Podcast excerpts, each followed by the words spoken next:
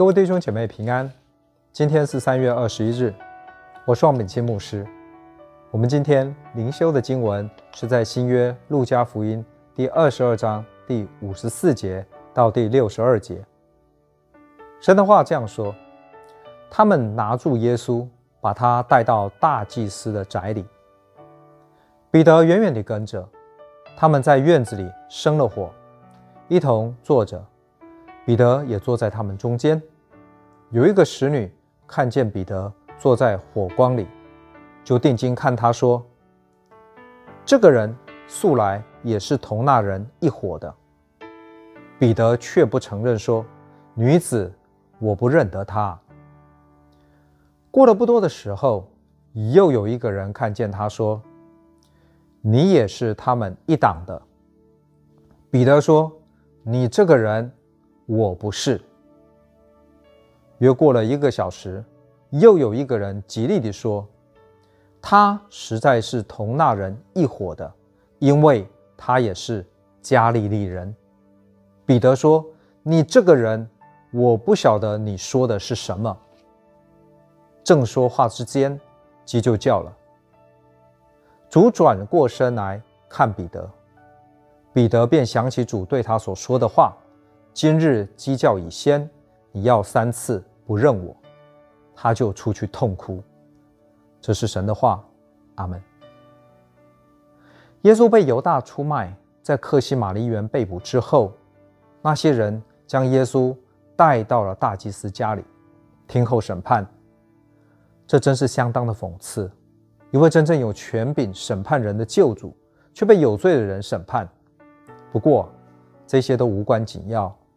因为如果没有耶稣的许可，这一切是不可能这样发生的。而且这些事的发生，正是应验了先知书上的话，也就是神的话，还有耶稣事先已经多次告诉门徒的，不是吗？那么耶稣被捕的时候，耶稣的门徒们呢？特别是彼得、雅各与约翰这三位常跟在耶稣身边的门徒呢？其实圣经告诉我们，门徒当下都四散逃走了，没有例外，包括他们三个人也逃走了。不过约翰跟彼得倒是很快的转头，然后一路远远的尾随，跟着一直到大祭司的家里。那么因为约翰是认识大祭司的，所以约翰跟看门的使女说了一下，两个人就都进了大祭司家的院子。可见啊，他们是爱耶稣的，他们急切地想知道祭司长、文士、长老要将耶稣怎样。别忘了，当那些人下手捕拿耶稣的时候，不但是来了一队的兵丁，又有法利赛人的差役。那些人呢、是拿着刀子棍棒，一副要用强的样子，好像是抓强盗一般。彼得还为此用刀。削下了其中一个大祭司仆人的耳朵，要不是耶稣及时制止，那么场面可能就会失控，真的会发生一场的斗殴。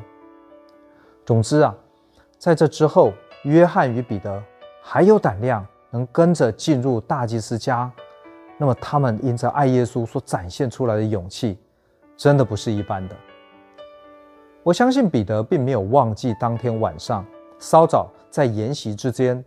彼得对耶稣所说的话：“主啊，我就是同你下监，同你受死，也是甘心。”只是当下耶稣告诉彼得，在鸡叫之先，彼得要三次不认识他。不过说时迟，那时快，就在彼得刚进了大祭司家没有多久，大祭司家的一个使女就认出彼得。是跟耶稣在一起的，谁知都知道，在极度的压力跟恐惧之下，彼得矢口否认，说他不认识耶稣。不久之后，又有一个人说彼得是跟耶稣一起的，彼得还是极力否认。最后有人指出，彼得根本跟耶稣是一伙的，因为彼得的加利利口音出卖了他。结果彼得奋力地说，他不知道他们在说什么。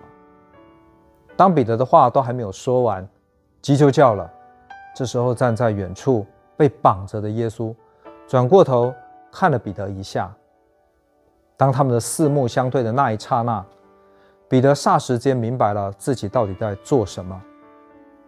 他起身，冲到外面，痛哭悔改。这一切的发生，正如同耶稣先前告诉彼得的：鸡叫以先，他要三次不认他。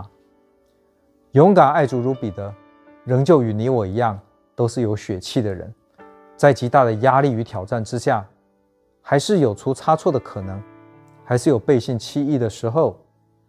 所幸啊，我们所相信的神是一位信实永不改变的神。提摩太后书三章十六节就这样告诉我们说：我们纵然失信，他仍是可信的，因为他不能背乎自己。神对我们的应许。不会随着时间环境的改变而改变，更不会因为我们的表现而有所改变。我们千万要记住，神对我们的爱是没有条件的，不会因为我们有所软弱甚至跌倒而有所改变。因此，当我们有所软弱、信心有所动摇的时候，不要转头逃离耶稣，要回头转向耶稣。约翰一书一章九节，就像告诉我们说：我们若认自己的罪，神是信实的，是公义的，必要赦免我们的罪，洗净我们一切的不义。彼得的痛哭不是畏罪潜逃，更不是一走了之，而是转头向主认罪悔改。因为耶稣并非不知道我们的软弱，而且他是赦免人的神，是给人再一次机会的神。当耶稣转头看彼得的那一刹那，耶稣并没有说任何的话。从前我一直以为耶稣是是用一种不愠而威的审判的眼光看着彼得。彼得，你这个家伙还说什么？就是与我一同受死也是甘心。就这样一点的压力，就立刻否认，就自己跟随了三年半的夫子。或者说，耶稣的眼光是一种高高在上、鄙视的眼光，对彼得这种说大话却马上自己打脸自己的人，不屑到了极点。会不会是这样子呢？虽然圣经并没有确切的描述耶稣的眼光是怎么样的眼光，但是从彼得一与耶稣四目相对，就急着冲出去痛哭悔改，而之后彼得就没有逃走，更没有去了结自己的生命。而是一直待在门徒当中，后来还做了教会的柱石的事实看来，我相信耶稣的眼光不是审判的眼光，不然恐怕彼得是站立不住，真的要去了结自己的生命了。那耶稣的眼光应该更不会是鄙视的眼光，否则冲动的彼得可能会抛下这一切退群去了。我现在更相信耶稣的眼光是坚定当中带着怜悯的眼光。彼得一眼就看到了自己的光景，自己那种自大不堪的光景，但又同时看到了耶稣接纳他的那一种怜悯的眼神。诚如约翰福音三章十七节所说的：“因为神差他的儿子降世，不是要定世人的罪，乃是要叫世人因他得救。”所以彼得在痛哭悔改之后，爬起来，再次跟随耶稣。各位弟兄姐妹，我们的神是赦免人的神，他是再给人一次机会的神。我相信，当我们做错了事得罪神，耶稣也一样会用这种坚定而怜悯的眼光看着我们。还等什么？快快悔改！主要我们跌倒了，爬起来，再次跟随他。让我们一起来祷告。爱我们的主，我们在天上的父，感谢主总是对我们不离不弃，用坚定的爱爱我们。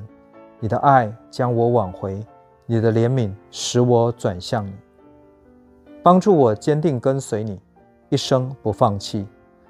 纵然有软弱犯罪的时候，求神的灵责备我，提醒我。